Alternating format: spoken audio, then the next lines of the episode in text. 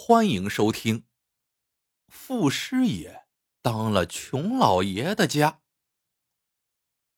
清朝末年，地处西南边陲的嘉峪县，土匪横行，民不聊生。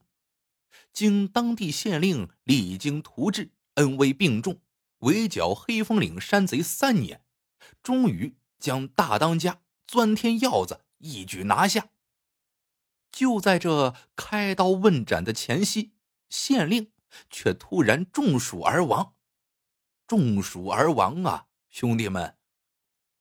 按照大清律例，凡是死刑犯，必须由当地县令书写罪状，签发生死令牌。原任县令死了，继任者还未接任，为了防止劫狱，只好将钻天鹞子关押在一个秘密的地点。其余政事均由县城刘文静暂时代理。三个月后，从京城来了新任县令顾大人，随行的还有一位老者，是顾县令的远房亲戚，充任师爷。顾县令瘦骨嶙峋，衣衫褴褛，就像一个贫寒之士。相比之下呢，师爷却是锦衣华服，红光满面。既然有了新任县令刘文静作为县城，便配合顾大人的工作。几日相处下来，刘文静感觉这个新任县太爷虽然读书不少，但阅历尚浅，满口的仁义道德、礼仪廉耻，对于官场却一窍不通。倒是那个师爷，熟稔人情世故、官场规则，把正事处理的妥妥当当。不过呢，人无完人。顾县令虽然迂腐，但对于当地百姓尽心尽力，有求必应。而那个师爷事事练达，却像钻到了钱眼里，恨不得呀把地皮刮下三层。对于这种奇异组合，刘文静已经见怪不怪了。就像是戏文里说的嘛，一个唱红脸，一个唱白脸。顾县令装清官。做给百姓和朝廷看，而师爷呢演小人，专门贪财敛钱，两人分工明确，各司其职。这一天，顾县令找到刘文静，旁敲侧击的问起钻天鹞子的事情。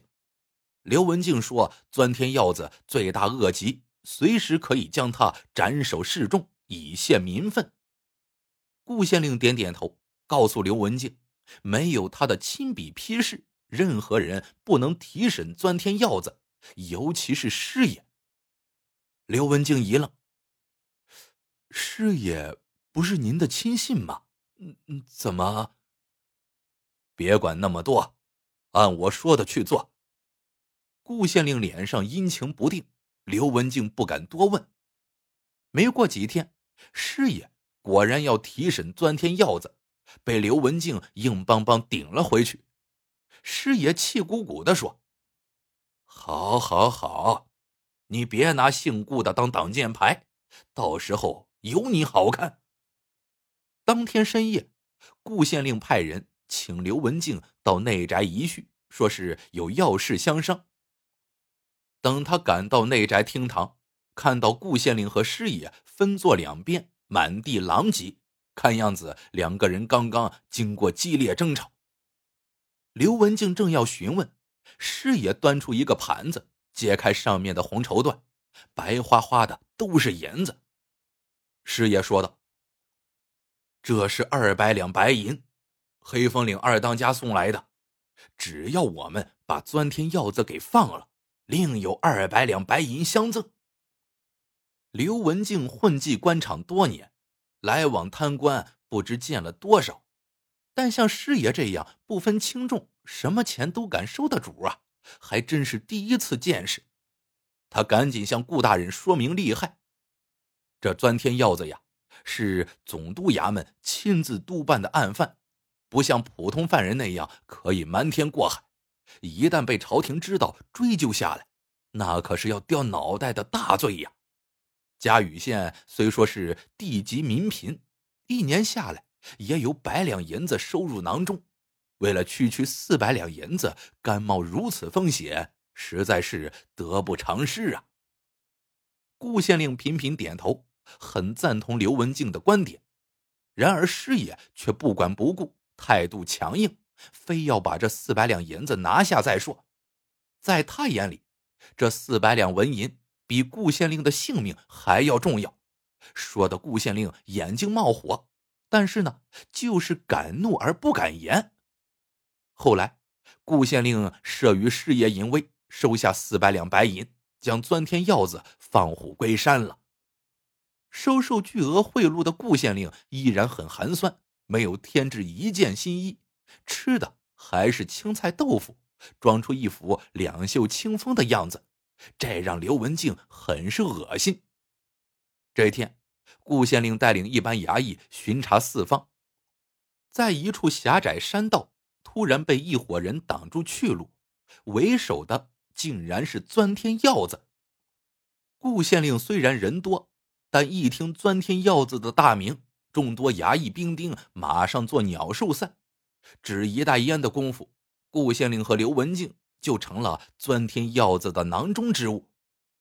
到了黑风岭山寨上，钻天鹞子假心假意的给他们松了绑，直截了当的说：“顾大人别来无恙啊！小弟请大人来此一叙，就是想把那四百两银子再赎回来。”顾县令哆哆嗦嗦的说：“大王有所不知啊，那四百两银子……”并不在我手里，都由师爷掌管。我那师爷是出了名的铁公鸡，只进不出。不如放过在下，我回去再想办法凑出四百两纹银寄还。钻天鹞子哈哈大笑起来，这话还是说给三岁孩子听吧。不吐出四百两银子，别想活着回去。钻天鹞子话音未落，顾县令竟然以迅雷不及掩耳之势冲了上去。在场土匪以为顾县令狗急跳墙，要与钻天鹞子拼命，没想到顾县令竟然一头撞在柱子上，昏死过去。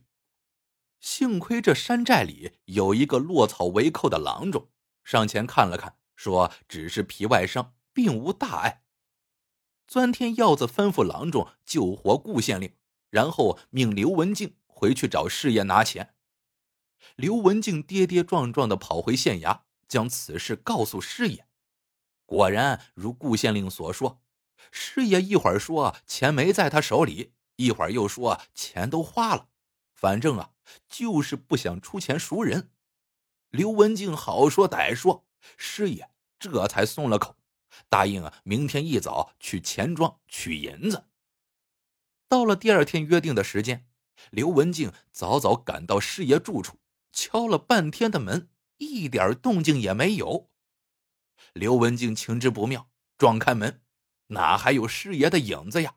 连衣物都踪迹全无，看来是连夜逃跑了。这下刘文静犯难了，师爷可以逃走啊，但他是县城，又是当地人，不可能一走了之啊。于是联络当地富户，勉强凑了五十两纹银，来到黑风岭赎人。钻天鹞子根本不相信师爷逃走的说辞，当时就要将刘文静和顾县令杀掉泄恨。多亏旁边的三当家耳语几句，钻天鹞子才将刘文静一同关入柴房，同时打发人向顾县令的顶头上司知府大人索要赎银。刘文静被带进柴房，见到伤势未愈的顾县令。顾县令对刘文静的到来并不意外，言语间颇有嘲讽之意。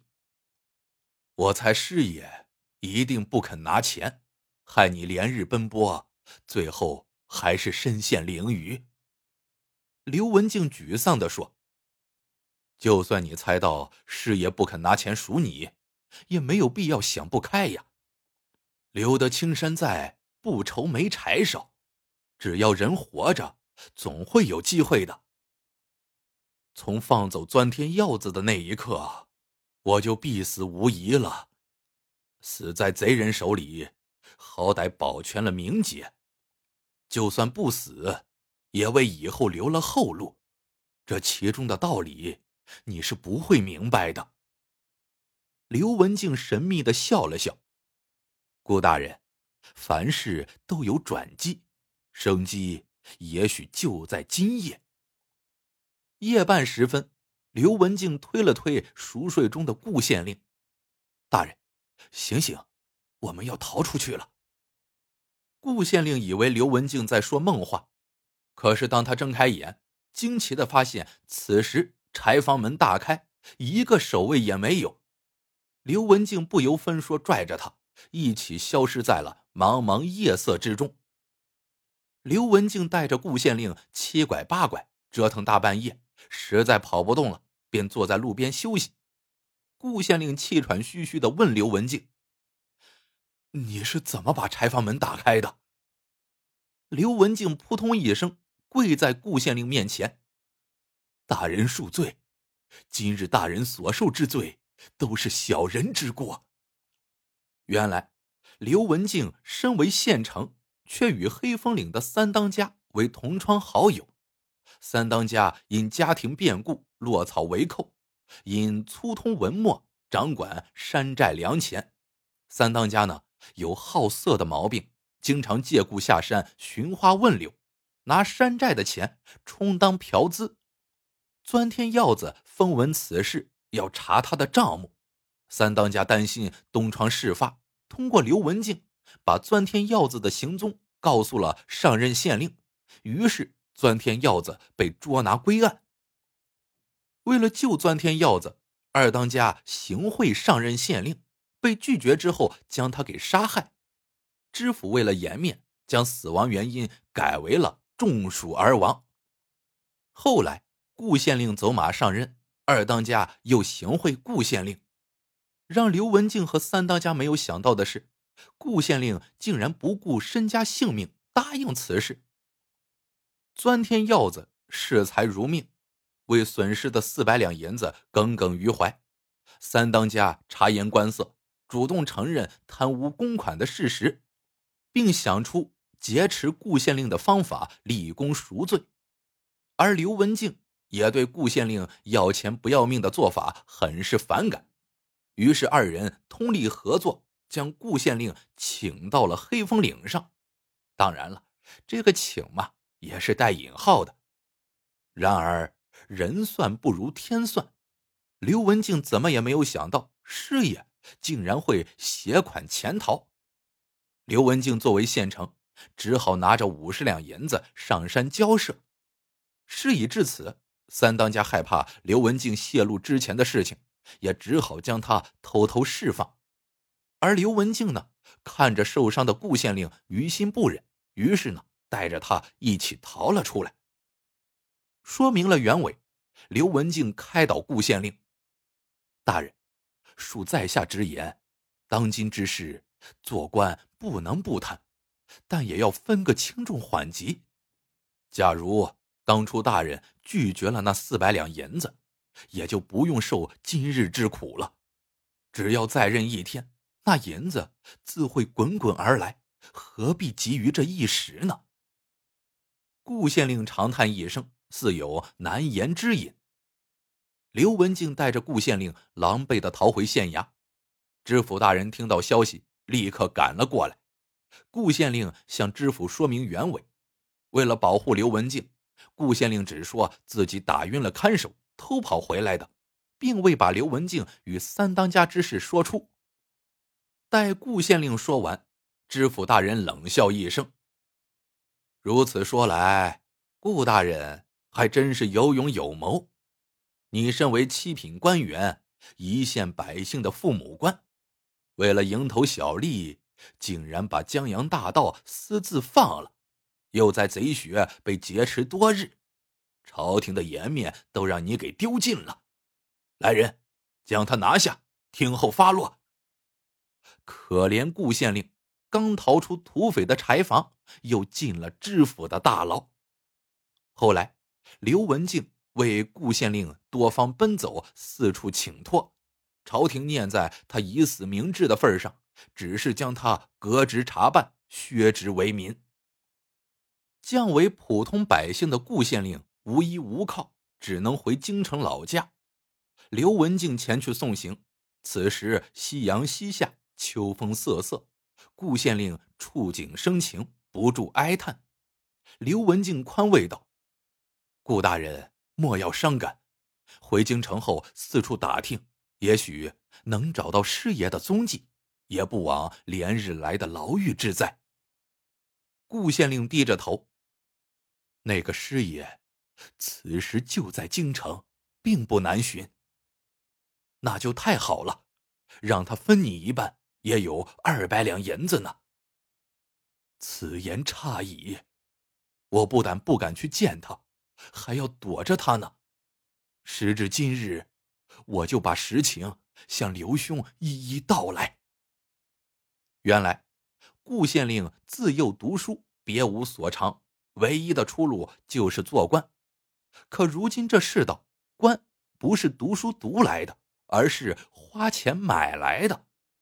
嘉峪县县令出缺，吏部明码标价一千两纹银。顾县令苦等多年，自然不肯放过这个机会，于是卖掉房产地契，东拼西凑，勉强啊凑了五百两。剩下的五百两只能到钱庄借贷。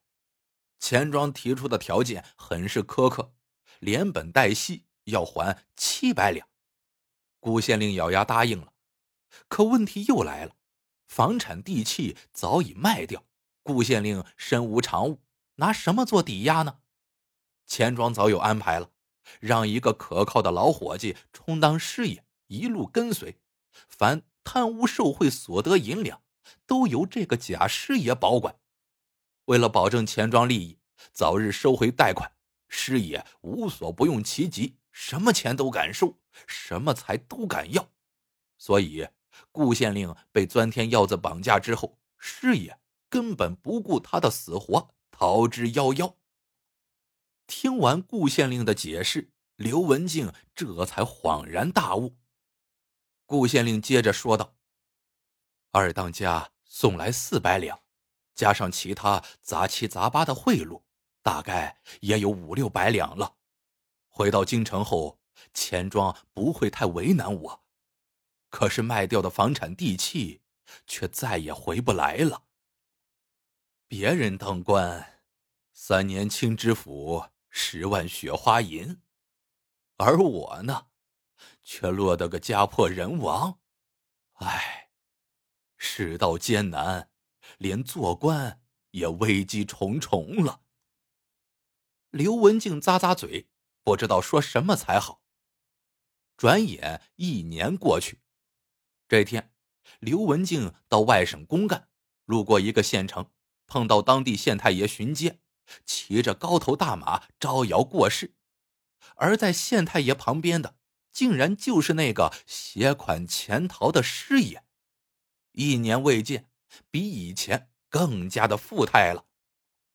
刘文静问路边开茶馆的小老板：“你们这个县太爷是不是贪婪成性，把钱看得比命还重要？”小老板看看四周无人，说道：“哎，我们这个县太爷呀，真是个搂钱的耙子，恨不得呀把苍蝇都薅下二两肉来。”看样子，客官是过路的，怎么知道我们县太爷的事儿啊？刘文静笑了笑。我不认识你们县太爷，但我呀，认识他旁边的师爷。故事到这里就结束了。喜欢的朋友们记得点赞、评论、收藏，感谢您的收听。我们下个故事见。